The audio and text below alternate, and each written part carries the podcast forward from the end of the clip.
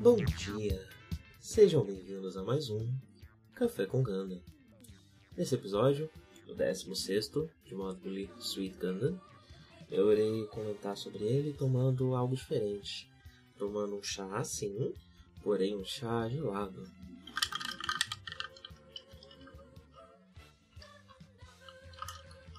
Hoje o SMR é diferente.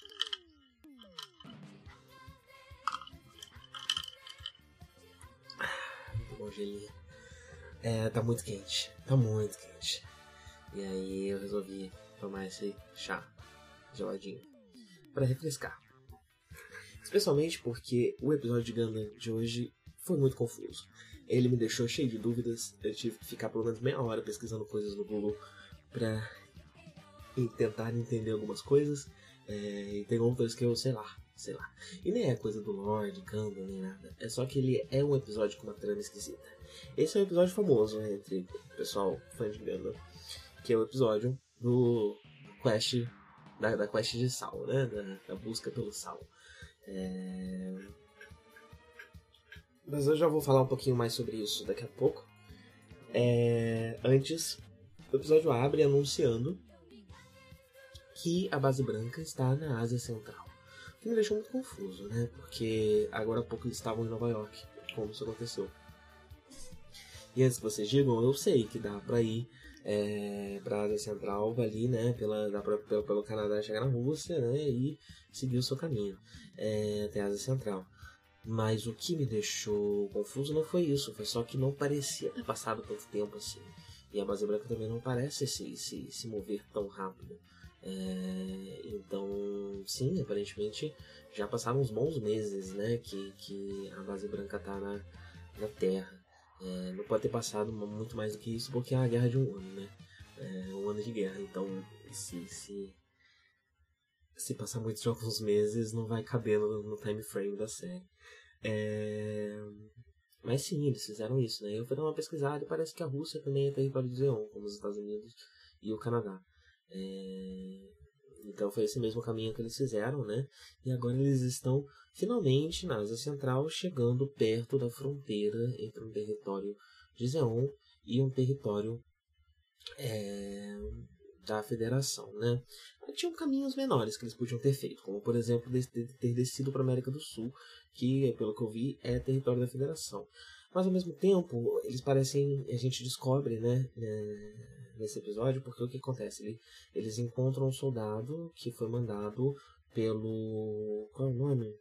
Review, esqueci o nome dele, né? Que é o comandante que tá, tá que manda Matilda para ajudar o a base branca. É, e esse soldado, ele, era o ponto de encontro, né? Que eles tinham marcado um pouco antes ali do Mar Cáspio, pelo que parece ser por volta ali do Cazaquistão. E o soldado fala para eles o seguinte: que o Review pediu para que eles atravessassem o Mar Cáspio e seguissem para Odessa. Odessa é uma cidade na Ucrânia que fica ali é, nas margens do Mar Morto. Do Mar Morto não, desculpa, do Mar Negro. E o Review pediu para que eles fossem para lá porque vai acontecer um, um Odessa Day, o dia, o dia de Odessa, o dia em que o Review vai comandar uma grande ofensiva contra uh. Makov é esse que eu não lembro se já tinha sido, talvez ele tinha sido citado, mas eu acho que a gente nunca tinha visto a cara do Makov. É... Makov, ele é um, comandante ou algo do tipo, né? Lá vou eu não saber a, a patente dos personagens, mas ele comanda, né? Ele é um comandante. É... O rank dele é, é, ele é um coronel. E eu acho que foi a primeira vez que a gente vê ele, né? Ele é o superior do, do Uramba, do Urambaral. Ele tá comandando o Urambaral. ele não, é não parece ser o superior fixo do Uramba, mas ele tá comandando nessa operação, né? E ele responde ao.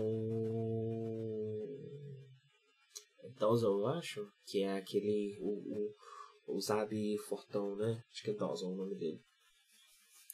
E.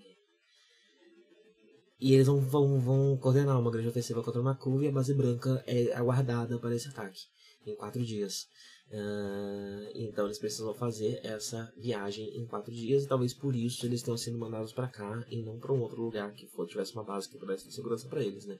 Nunca foi a intenção levá-los para um lugar de segurança, e sim para a guerra como é, uma nave militar.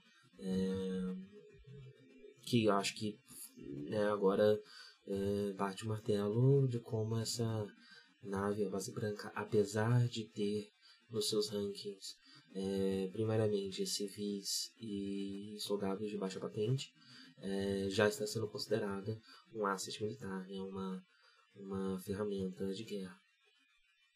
É, bem, eles vão ter que fazer isso daí. Só que aí começa o drama do sal. Chega o chefe, ótimo chefe, inclusive, ele é super dramático, mas pra frente ele, ele cai no chão de quatro, em prantos, porque ele botou a nave em perigo por causa do sal é, ele resolveu contar, ele contou lá pro, pro, pro Bright que tá faltando sal na nave. E que isso é muito importante, isso é uma de primeira prioridade, a gente precisa de sal. É, porque senão isso vai diminuir a performance de combate dos soldados. É, bem, eu não sei muito bem porquê. É, fiz algumas pesquisas para tentar entender um pouco mais sobre esse pânico da falta de sal, né? É um pânico tão grande que não dá nem para esperar quatro dias. Em quatro dias vocês vão, tá vão encontrar outras tropas que provavelmente vão ter suprimentos para vocês, vão ter sal para te dar. Por que, que vocês precisam mudar a rota de vocês agora para ir atrás de sal? É, e eles mudam, né? Eles vão para um lago é, de sal que, que tem ali perto para tentar pegar sal lá. Uh, mas eu fiz uma pesquisa né, sobre sal, sobre a falta de sal, sobre se, se existia qualquer espécie de embasamento para esse pânico é, todo. E, bem, uh, o corpo humano ele precisa de sódio, uh, só que o sódio não está presente só no sal puro. O sódio está presente em é, diversas em diversas em diversos alimentos, né? Não só no uh... Deus, tá difícil, desculpa, gente. É que eu fui pesquisar um negócio aqui e eu acabei me distraindo. Peço perdão, viu? Uh, está presente em outros alimentos, né? Não apenas no sal puro. Então haveria necessidade de ser sal puro, né? Uh, e eu levantei algumas hipóteses, né, que justificariam essa loucura do sal, além de um erro mesmo de, de pesquisa. Uh, algumas hipóteses que eu levantei. A base branca não tem um bom sistema de refrigeração. Eu não sei se é necessário um sistema de refrigeração no espaço. E ela é uma nave que parece ter sido feita primariamente para combate espacial. Então, talvez eles precisem do sal para preservar os alimentos eles que eles não estraguem. Uh, mas até aí eles não receberam nenhum novo suprimento, então a comida que tivesse que ter sido preservada já está preservada. É, então não faz muito sentido né, essa, essa, essa hipótese, né, de qualquer forma. Uh, outra coisa que eu pensei é que o sal pode ser necessário para a produção das ações, que aparentemente essa comidinha que eles comem parece uma carajé. É, isso parece ser uma espécie de ração. Uh, cheguei até a dar uma pesquisada se tinha mais informações sobre a comida em Ganda, mas não achei muito, mas faz sentido, né? É, ser a ração militar que eles estão comendo. E talvez o sal seja preciso na manufatura dessa ração, é, ou talvez é, essa ração não tenha uma quantidade muito satisfatória de sódio e dependa é, do, do sal para suprir essa, essa lacuna, né? Essa necessidade. E a última hipótese que eu levantei é só que a comida fica mais gostosa com sal. E aí talvez os soldados ficam mais felizes e lutam melhor quando estão comendo comida com sal temperada e não comida sem sal. É... Essas são todas as hipóteses que eu consigo levantar. E é bom, é bom, porque essa coisa que me deixou em dúvida, que foi um pouco estrúxula do episódio, é, eu consegui levantar hipóteses pelo menos, né? Uma mais à frente, não, não há hipótese a ser levantada. eu não consegui chegar a uma explicação do que está acontecendo. Bem, ah, bem então estamos aí no drama do sal, né? Vamos ter que ir atrás de um lago, uma fonte de sal. Enquanto isso, cortamos para Rambaal e para uma curva, né? Primeira vez que a gente vê uma curva. uma informação relevante sobre o Ramba que está indo atrás do, do, da base branca, né? Para fazer um ataque surpresa. Ele diz que ele é um soldado de guerrilha. Ele é especializado em táticas de guerrilha. Uh, e pelo menos eu sei que, que, que no Gundam Origin é, esse background dele foi um pouco uh, substituído, um pouco, um pouco retconeado. Uh, e na série de 79 a gente não sabe o suficiente sobre o, o, passado dele. Se ele comandou alguma espécie de milícia, alguma espécie de revolução, algo do tipo antes de entrar para o exército, ou se ele só se especializou mesmo em táticas desse tipo, né, enquanto soldado. É... E o Makuv, uh, rola tão suspense para revelar o rosto do Makuv, né, mostra lá o vaso chinês dele e tal, depois mostra ele de costas, aí finalmente a gente vê o rosto dele. Uh, ele está escondendo um segredo das minas. Ele, de mineração, ele está escondendo um segredo do Dawson, que o Dawson não pode descobrir. Uh, e eu não sei se é algo que está escondido nas minas, ou se é o próprio conteúdo das minas. Uh, não sei. Uh, não sei se a série já deu dicas o suficiente para a gente saber um pouco disso também. Talvez eu esteja. Eu tenha perdido essa parte, mas eu acho que não. Acho que é, bem aberto.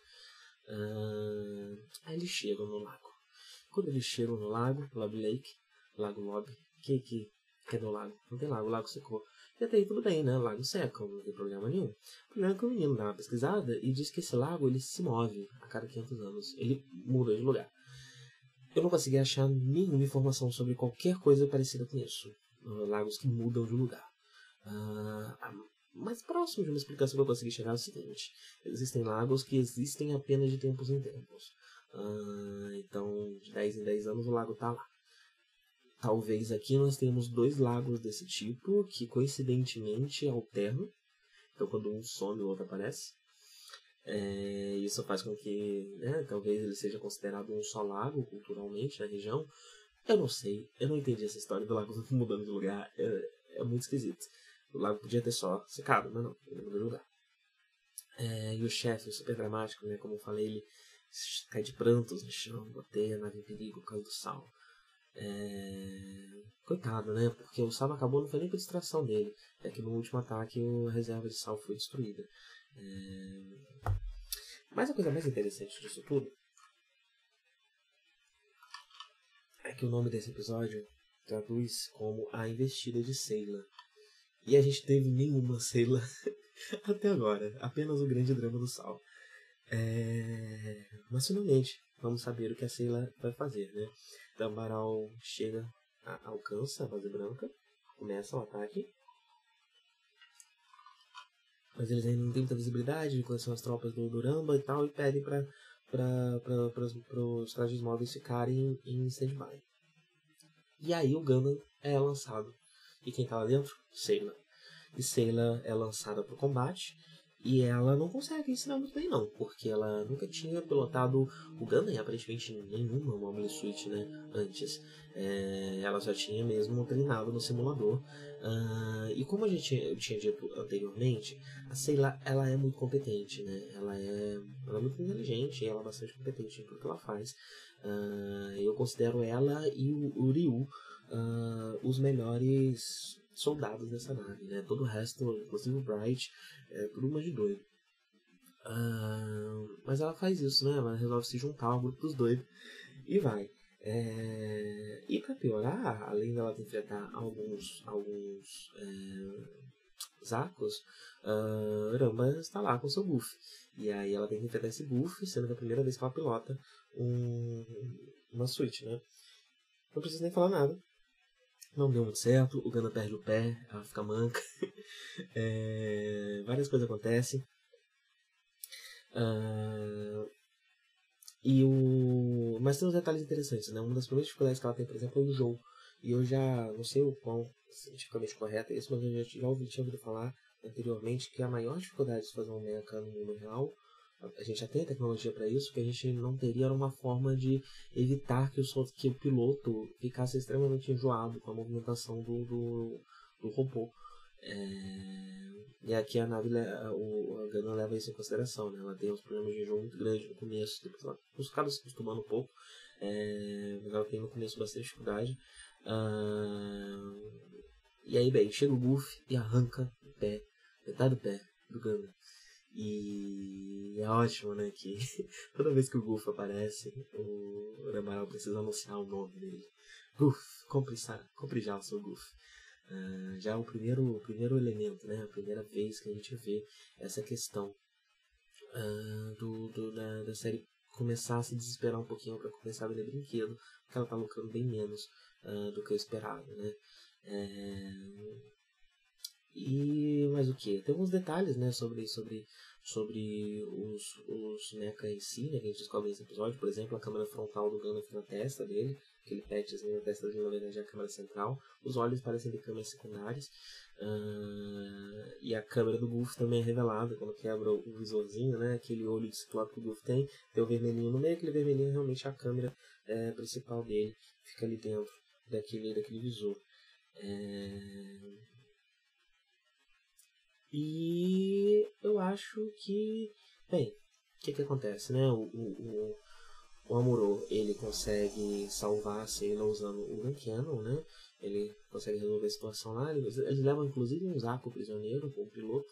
Uh, a Sailor volta. O Bright pergunta para ela por que ela fez isso e ela fala que queria provar que mulheres podem pilotar também quanto homens.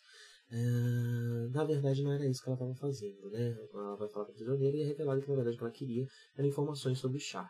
É, faz um tempo já, né, alguns episódios que a gente não vê o chá, e ela tá querendo saber o que aconteceu com ele, onde ele foi, tá preocupada com o irmão, né? Ele pode ter morrido na guerra, alguma coisa assim. É, e essa sempre foi a intenção dela, né? E ela não revela para ninguém, porque ela não, não, parece muito interessada em revelar que ela é irmã de um dos principais é, guerreiros do, do, do, exército inimigo, né? Uh, pode não pegar muito bem. É... Mas é a questão, né, como eu já tinha levantado em episódios anteriores, a questão do, do, do, ela querer provar que mulheres para lutar com homens, a questão do machismo, no caso dela é inclusive aplicável, né? É interessante que ela não, ela não é uma mentira exatamente que ela está contando, né? Ela está usando de uma de uma questão ali social, né, e tudo mais, é, como desculpa, mas que, que é verdade, de certa forma, né? É, como eu já tinha comentado antes, ela e o Ryu, eles recebem bem menos atenção do que um Amuro, né? O Amuro é muito mais preparado que os dois, os dois têm muito mais potencial do que é, o, o, o Amuro, só que o Amuro agora, hoje, é um piloto melhor do que os dois, porque foi dado mais oportunidades. É, oportunidades que os outros dois não, não tiveram tantas, aparentemente. Né? O Ryu, pelo menos, não consegue pilotar é, a Cira nem isso, né? Em vários momentos ela é só uma, uma, uma assistente ali, uma oficial de comunicação, algo do tipo, né? É, certo que ela tem mesmo é, potencial para pilotar, né? Ah, de mira e tudo mais.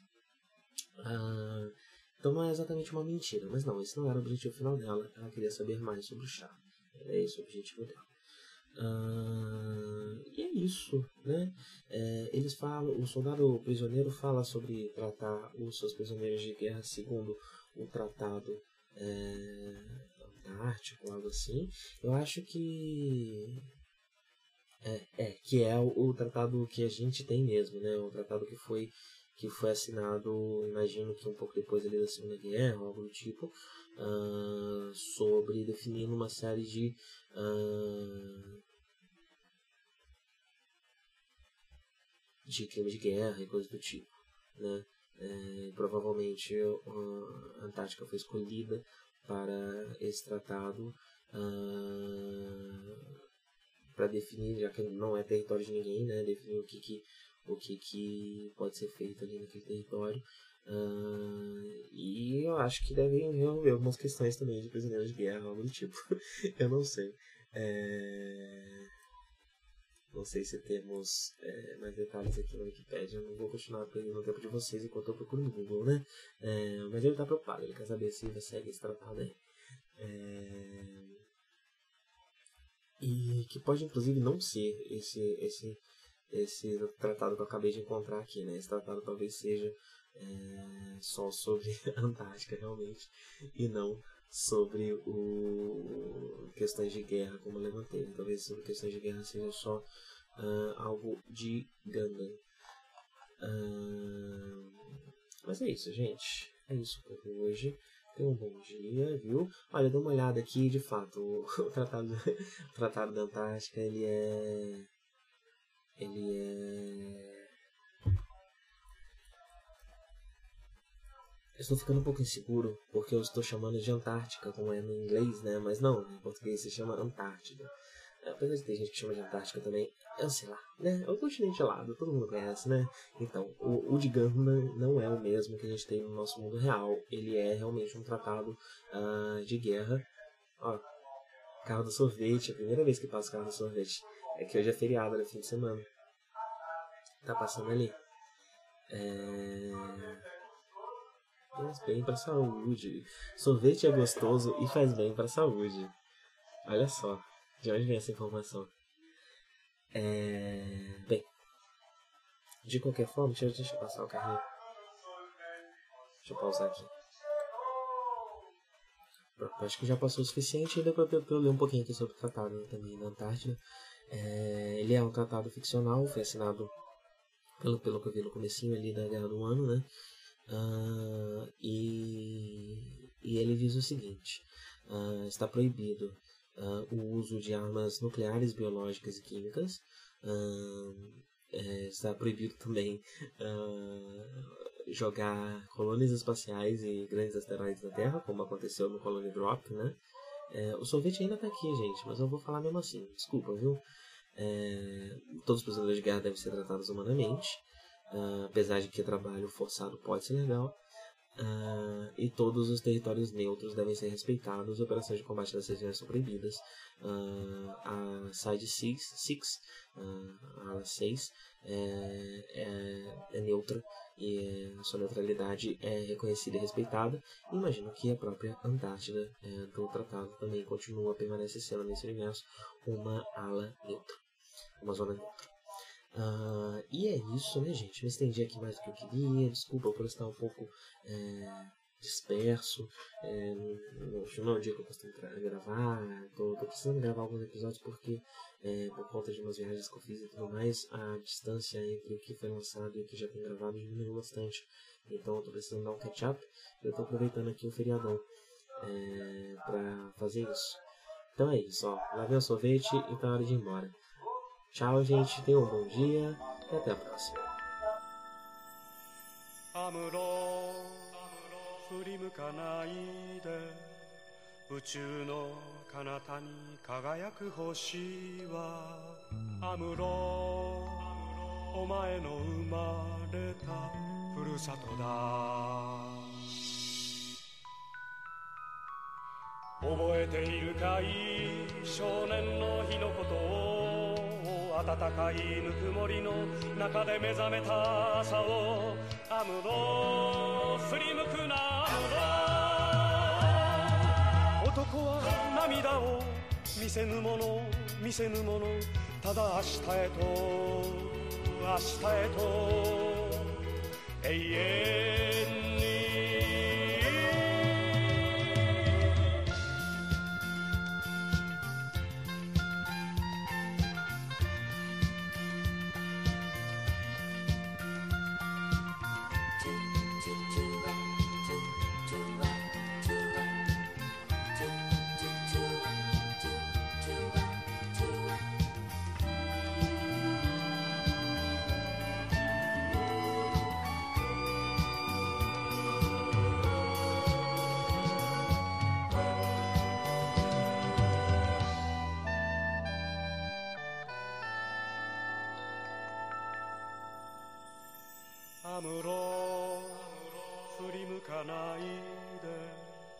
宇宙の果てにきらめく星はアムロお前が捨てたふるさとだ。忘れはしない少年の日の誓いを青春をかけ守り抜けこの幸せを。アムロ振り向くなアムロ。男は寂しさ隠すもの隠すものただ明日へと明日へと永遠に。覚えているかい？少年の日のことを暖かいぬくもりの中で目覚めた朝をアムロ振り向くなアムロ。男は涙を見せぬもの見せぬものただ明日へと明日へと永遠